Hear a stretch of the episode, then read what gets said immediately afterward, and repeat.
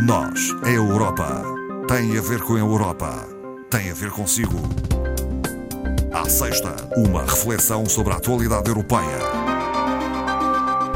Hoje converso com a doutora Ana Rita Barros, formadora do Centro de Informação Europeia Jacques Delors. Boa tarde. Muito boa tarde, Ana Marta.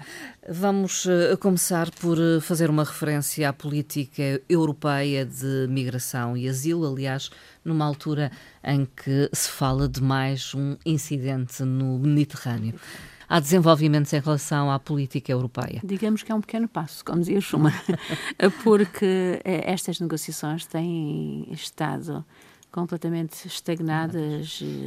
Nós sabemos que o, uh, o pacto anterior não funcionou, o incumprimento de alguns países foi notório e os 27 ministros com a pasta das migrações chegaram a um acordo, enfim, importante sobre a gestão e a migração uh, das migrações e ao procedimento de apoio uh, de asilo.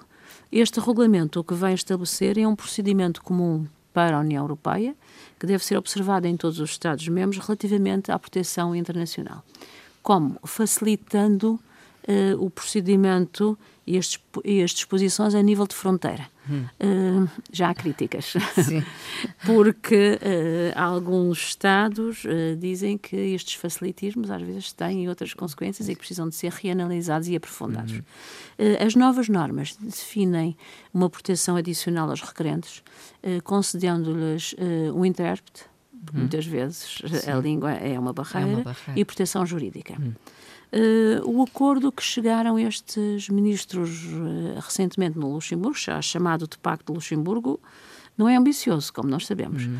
mas vem retirar uh, alguma coisa que nunca funcionou, Sim. que é exatamente uh, a recolocação oh. de migrantes em Estados-membros. E que era obrigatória. E que era obrigatória, mas... Ou tida como obrigatória. Como nunca funcionou, nunca funcionou. a obrigatoriedade aí, enfim, vale o que vale.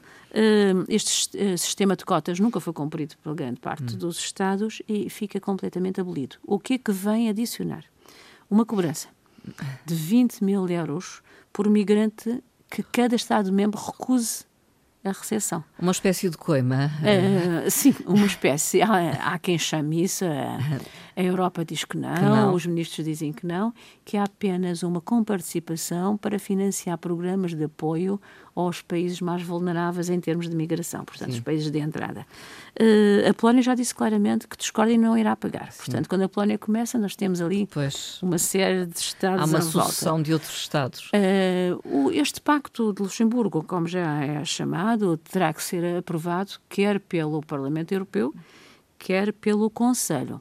E se isso acontecer, uh, deixa, substitui o anterior. O, o anterior que é o, o nosso sim, conhecido sim. regulamento de Dublin. Uh, mas, enfim, é um passo muito sim. pequeno, uh, mas é qualquer coisa que vai levantar esta Uh, situação que está num impasse. Há Diria também... que é pouco ambicioso, talvez. É ambição possível para haver consenso. Apesar, enfim, de terem chegado a acordo, os 27, uh, a verdade é que houve uh, alguma uh, beligerância entre alguma os Estados-membros, alguma fricção. Exatamente, porque uh, também este pacto define agora que os países de entrada podem recolocar no mínimo 30 mil migrantes por ano nos outros países menos expostos. Hum.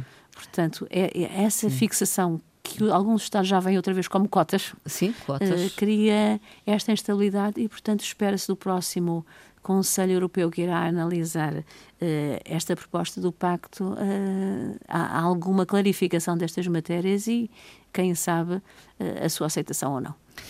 Passemos a um outro tema.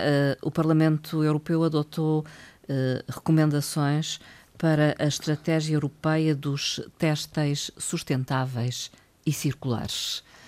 É, é o problema dos testes, que nós sabemos a indústria têxtil. Portugal é um país que já teve mais, mas que tem uhum. alguma indústria têxtil, e o Parlamento Europeu apela que eh, a produção na área dos testes seja uh, não só reciclável, não só reutilizável, mas que os banhos testes sejam duradouros, coisa que hoje em dia pois. já não existe. E de reparação fácil. É seja, quase usar e deitar fora. É, o que eles chamam, em termos de Parlamento Europeu e a União Europeia, chama, chama uh, moda rápida. Moda rápida. Uh, que é o consumismo uh, e a sua substituição. Hum. Há também aqui uma outra questão levantada pelo Parlamento que pretende que os consumidores sejam devidamente esclarecidos. Já são esclarecidos quanto ao país de origem da produção mas como pretende eh, respeitar os direitos humanos, sociais e laborais, quer não só o país, as condições de produção, a idade de produção, eh, as matérias-primas utilizáveis, hum. que muitas vezes recorrem a, a, a recursos que estão assim. escassos e estão Sim. em vias de extinção, as matérias-primas que sejam naturais, enfim. Porque há aqui também uma outra questão, que é uh, grande parte das marcas e marcas conhecidas, que todos nós Sim. conhecemos como consumidores, um, no fim de época, uh, pura e simplesmente elimina os produtos. E elimina como? Em aterros? É lixo. Em, é, lixo. É, é, lixo. Ou, mas produtos novos. Sim, sim. Ou então por incineração. Como os tecidos não são matérias naturais, libertam microplásticos e microfibras que danificam o ambiente e com consequências para a saúde, uh, pelo que é esta, é esta diretiva quadro que está a ser agora analisada pelo Parlamento de produção de resíduos, hum. que se quer, enfim, mais amiga do ambiente Sim. e de todos nós, consumidores, uh, substituindo ou dando possibilidade ao consumidor de optar por moda menos rápida, digamos Sim. assim. O Tribunal Europeu uh, deliberou a propósito das licenças de serviços da chamada TVDE. Mas, no fundo, são serviços de veículos descaracterizados que utilizam uh, como contacto com o cliente uma plataforma eletrónica. Uh, o que é que acontece? Uh, o Tribunal Europeu teve esta decisão baseada numas empresas reclamantes da área metropolitana uhum. de Barcelona, mas que servem de exemplo a todo o espaço europeu. e o Tribunal declara que a exigência de uma autorização específica suplementar para existir a atividade é contra a livre o livre estabelecimento. Portanto, Portanto um, uma licença eh, terá de ser válida para, para todo, todo, o espaço, o espaço. principalmente em cada, em cada Estado-membro, que era o que acontecia. Havia uh, serviços eh, de transporte que tinham uma autorização para uh, uma zona limítrofe de, de, Barcelona, mas não podiam transportar os clientes até a área metropolitana uhum. de Barcelona. E, e havia mais. Uh, a área metropolitana de Barcelona, muitas vezes, além desta exigência de licenciamento sobreposto, uh, também restringia as licenças de serviços a um trigésimo das licenças de táxis, ou seja, uma licença TVDE por, por cada, cada 30. cada 30 táxis, o que é muito, não é? Uh, e o Tribunal, na sua, na sua decisão, né, porque condena de facto a área metropolitana uh, de Barcelona, salienta que a boa gestão dos transportes tem a ver com outros interesses e outros objetos a nível geral que não a proteção da atividade económica uhum. de um sector especial, que era o táxi, Sim. que está aqui em referência. Portanto, um exemplo que nós também já vimos em Portugal, uh, há, algum, há alguns diferentes entre estes serviços. Sim, a entrada de novos operadores, operadores e, no mercado. Uh, e, portanto, isto é um exemplo, porque daqui tiramos conclusões e jurisprudência para situações análogas. A caminho das eleições europeias 2024 vão uh, surgindo notícias. Uh, a, a, última tem a ver com a possibilidade de um aumento do número de deputados europeus. Sim, de 705 para 716. Mais 11 lugares, uh, devido a quê? Alterações demográficas. Portugal não tem, mantém-se mantém com os 21, mas, por exemplo, aqui a, a nossa vizinha Espanha, mais dois deputados os Países Baixos também mais dois deputados, se a proposta for aceita, e com um deputado a Áustria, Dinamarca, Finlândia, porque a, a, natalidade, as políticas de natalidade nestes países nórdicos têm tido um Sim. grande sucesso. Também a Eslováquia, a Irlanda, a Eslovénia e a Letónia, com mais um parlamentar para cada Estado. De acordo com os tratados, recordemos, o máximo são 750 mais um, 750 eurodeputados mais um presidente, sendo 6 no mínimo por cada Estado e 96 no máximo.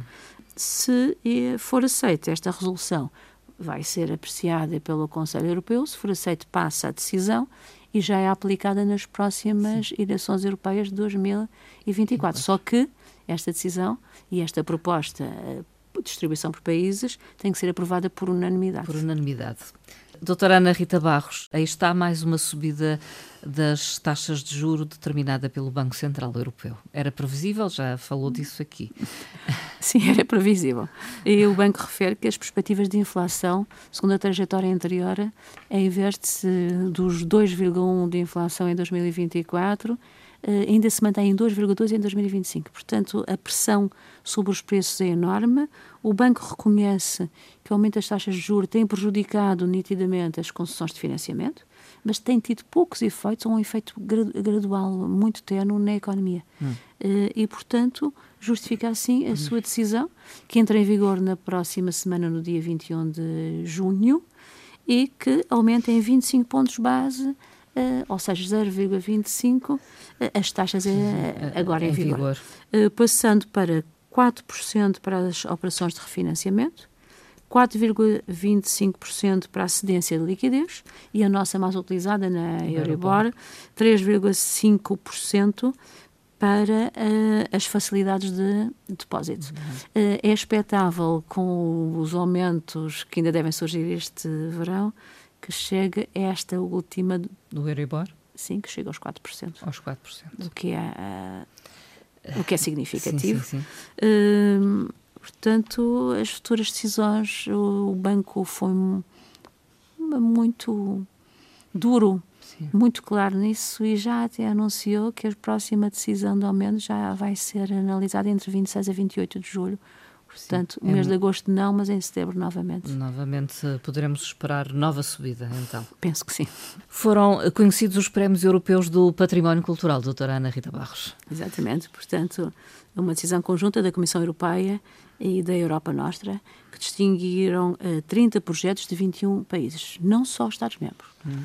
países candidatos e países hum. europeus uh, também uh, parceiros, como por exemplo a Noruega. Hum. Entre os distinguidos encontram-se quatro projetos portugueses. Hum. Para já, os tetos Sim. da arte modejar da sede Fonchal. Uh, nosso. Sim, nosso. a pesca artesanal, a arte chavega, uh, o projeto do painel de Almada Negreiros e um arqueólogo uhum. português. Uhum. Uh, os vencedores uh, deste prémio serão reconhecidos com o galardão em, em Veneza uh, no dia 28 de setembro próximo, mas ainda há um prémio para atribuir. Um prémio adicional. Adicional. É um prémio público, portanto, Sim. um apelo aqui, vamos votar. Uma votação pública que está disponível Qualquer está, um de nós pode votar. Já está a partir de hoje até o dia 28. Como o, uh, a atribuição é exatamente na Cimeira Europeia do Património Cultural 2023 a 28 de setembro, um apelo para que não nascemos para o último dia, não é? Uh, esta escolha do público uh, vai dar origem a uma prestação pecuniária Uh, e nós podemos, nós, o cidadão normal, pode escolher. escolher. três projetos. Ao primeiro projeto da sua escolha, atribuído três pontos ao segundo dois pontos e ao terceiro um ponto. A soma dos pontos, eh, Sim. necessariamente o mais votado vai ser o escolhido. Apelamos ao voto. Sim. Eh, é vote.europanostra.org. Portanto, é direto, é, é, simples. É simples, sim, é, está muito claro. Tem, tem fotos, pode sim. escolher, pode. Uh, depois uh, é pedido a identificação do votante, só é para sim. não haver duplicações, é pedido também o mail e, e tem um espaço adicional para qualquer comentário que queira justificar a sua primeira decisão. Portanto, neste Sim. caso, fazemos o apelo para os tetos da cena. Sim. Não esqueça então, até 28 de setembro pode votar vote.europanostra.org. E para terminarmos esta nossa conversa, uma frase, doutora Ana Rita Barros. Uma frase não atribuída a alguém especial, mas a um relatório do Parlamento Europeu sobre a nova comunicação da Comissão Europeia sobre as regiões ultraperiféricas.